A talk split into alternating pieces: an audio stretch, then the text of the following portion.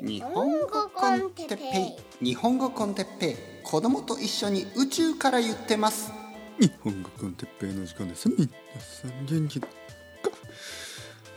今日は AI について。はいはいはいはいはい。あのね、僕はちょっと元気ですね。今。元気がある。元気すぎる。あの多分朝まあ朝ごはん食べて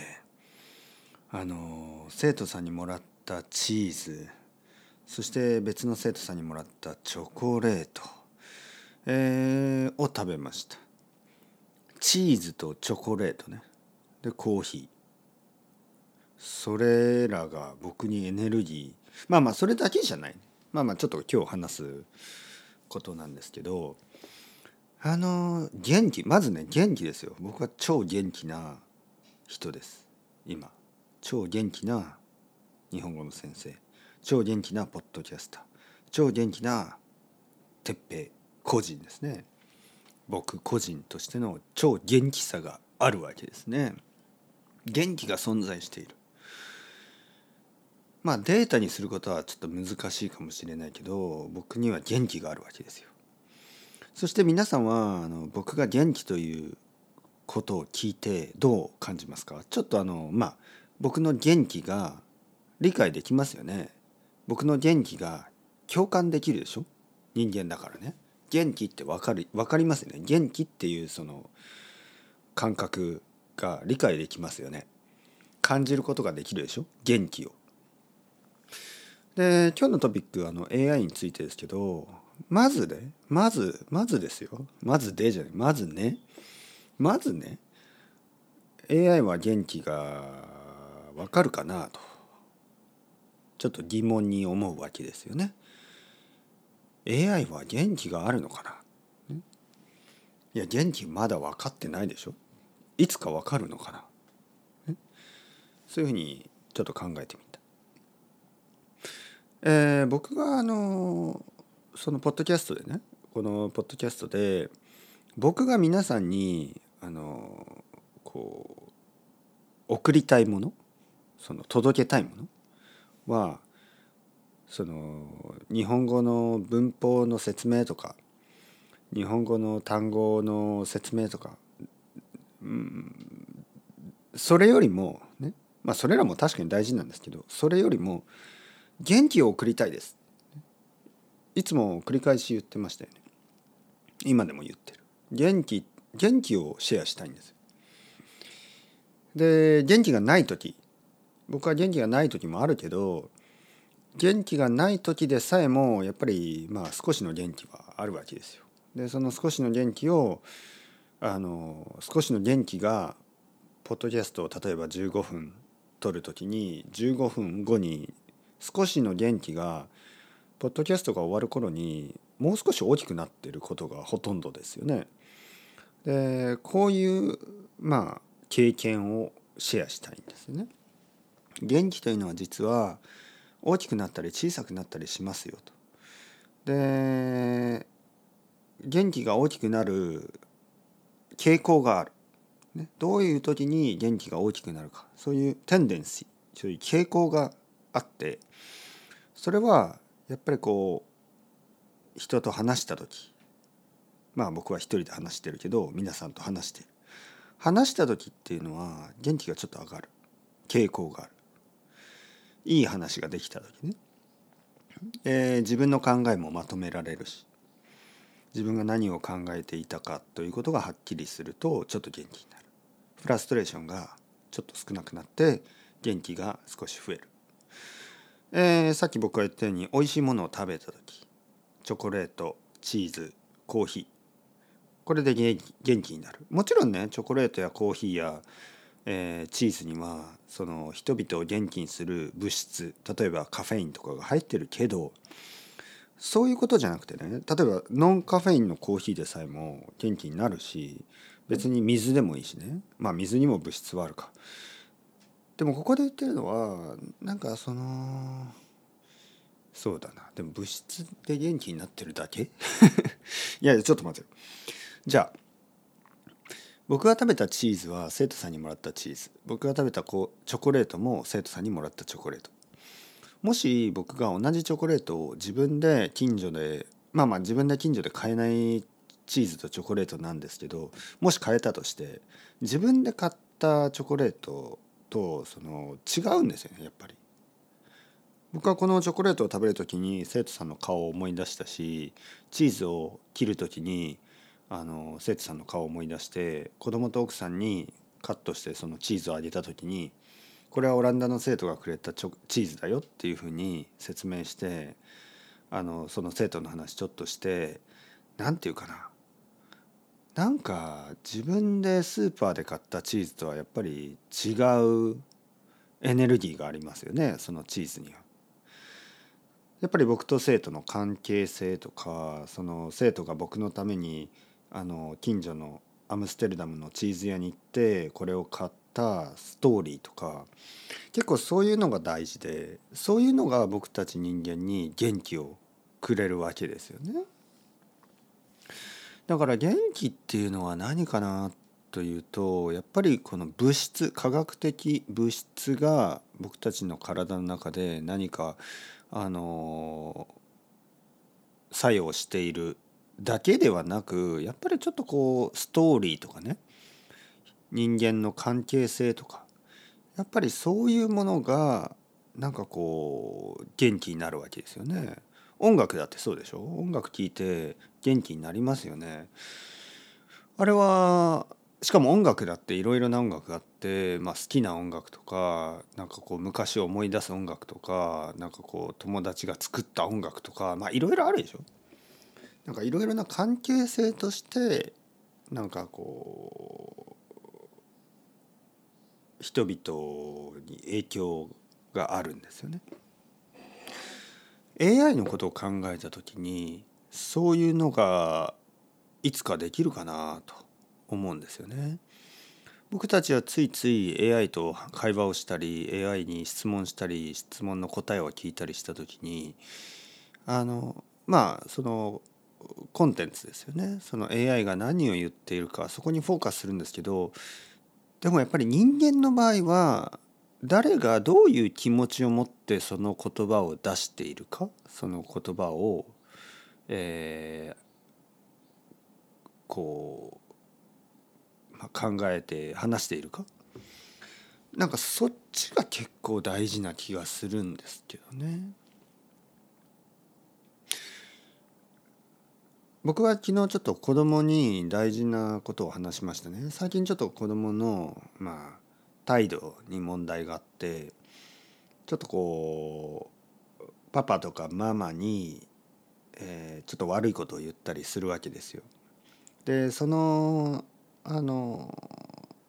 態度、その態度はやっぱり良くないんですけどじゃあどうやって説明しようかって僕はちょっと考えてであの図書館の外でベンチに座って話したんですよね。なんかそうそれを言ってはいけないとかそういう言い方じゃなくて何かこういいアプローチがないかなと。子供に話したのがまず最初にですねちょっと聞いて、えー、なんかこう悪い言葉を使ったり、えー、悪い態度を取るのはまず第一に君にとってお前にとってね。こまあ、子供の名前をちゃんと呼んでますけどね「お前」とか言わないですよねそういう時は。まあ、君にとって悪い。そのそそそしてその理由もいろいろ説明しましたよね理由も説明した。そして周りの人にとっても悪い。ね、その言葉を聞いて周りの人が傷ついたり周りの人たちがその悪いと思ったり悪い気持ちになったりそしてまたやっぱりそれがぐるぐる回るわけですよね周りの人が悪い気持ちになってまあ僕の子供のことを嫌いになるそうすると自分で自分が嫌いになったり自分で他の人が嫌いになったりいわゆるその悪いサイクルに入ってしまうんですね。こう悪い態度が他の人に悪い影響を与えて他の人がその悪い態度を取る人が嫌いになって周りの人みんなに悪い態度を取られることで自分が自分自身も嫌いになるし自分が周りの人も嫌いになって全てがうまくいかなくなる。で僕がねその子供に言ったのがなぜパパがこんな話をしているかというとやっぱりパパはあのお前のことを愛してるしお前のことを一番に考えてるし一番そのこれからもね、えー、いい経験をしてほしい。人生でいい経験をしてほしい。いい経験ができるような人たちと一緒にこう過ごせるようにそういう人たちに誤解がないように誤解されないようにね冗談でさえもその冗談で悪いことを言ってもその人々はご、まあ、誤解というかまあ冗談がわからないもしくはちょっと難しいんですよ人間関係というのはその人によっていろいろな日があるし毎日こう違うしセンシティブな時もあるし全然大丈夫な時もあるし冗談が冗談として受け入れられる時もあるし冗談が冗談として受け入れられない時もあるんですよね。僕の子供はちょっと冗談っぽいところがあってそして僕の子供は結構こう他の人に悪いことをされても次の日は忘れてあげるっていうかね忘れてるその次の日は次の日っていうタイプだけど他の人はそうじゃないかもしれないじゃないですか。他の人たちは昨日昨日あの冗談のつもりで言ったことを気にしてもう彼とは遊びたくないと思うかもしれないんですね。まあ、とにかく大事な話し方としてやっぱりあの僕は君のためをまず思って話してるんですと本当に。でなぜかというと赤ちゃんの時からずっと見てるしね。あの俺の子供だろ？みたいな。お俺の子供ってことは俺俺だったんだよもともとはみたいな。まあまあとにかくとにかくですよ。あの AI にそういうことができるかなと。AI というのは本当に人のためを思って話すことができるかなと思うんですよね。だからまあいろいろなことですよね。やっぱりこう例えば AI の日本語の先生があの出てきたとしてその AI の日本語の先生と一緒に勉強してまあ文法的上達あのその JLPT を合格するようなタイプの上達の仕方はするんですけどまあ3年間 AI の先生と勉強してその3年間人間の先生と勉強するほどの人間関係が生まれるかといえば、まあ、人間じゃないから人間関係は生まれないんですよ、ね。でその3年間経って AI 先生ありがとうございました。先生のおかげで僕は JLPT1 級に合格した。もしくは2級に合格した。ありがとうございました。って言うと多分 AI 先生ははい。全然あのー、あのー、ななんていうかなまあお役に立って嬉しいです、ね、お役に立てて嬉しいです。明日からも頑張りましょう。みたいな感じでまあ話すんですけどその時になんかこう虚しくない？虚しくないですか？って僕だったら思ってしまう。いくら AI が進化したとしてもね一人本当はあの一人の人間だった。そのえまあ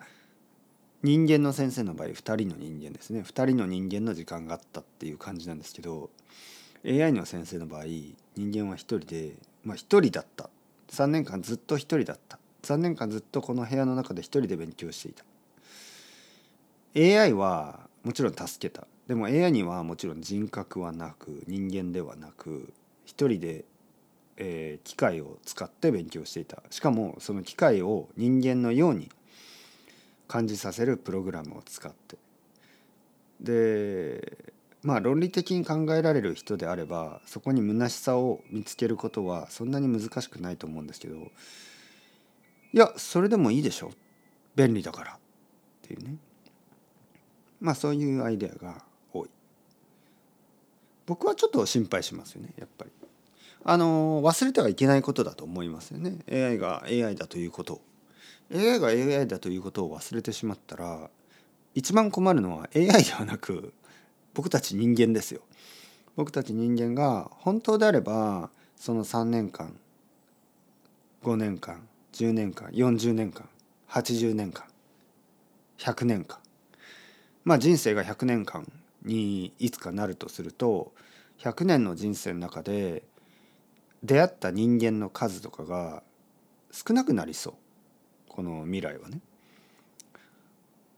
AI と長い時間を過ごす人が増えて本当の人間と時間を過ごすことが少なくなると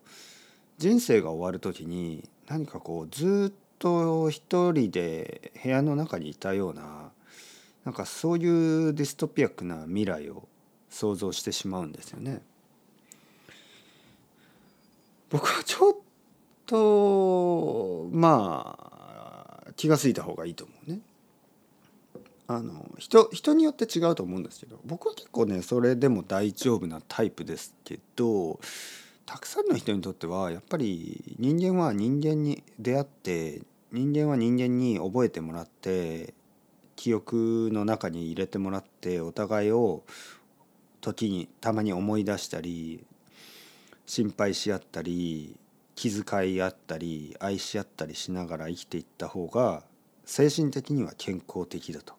思いますね。そうじゃないとたくさんの人は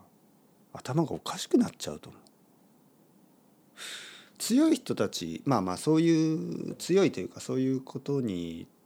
まあそういうことが特に気にならない人たちも10%ぐらいいると思うんですね。で僕はどちらかといったらそういう10%だと思います。僕は人間にいつも出会わあの出会って話さなくても多分大丈夫。一人で あの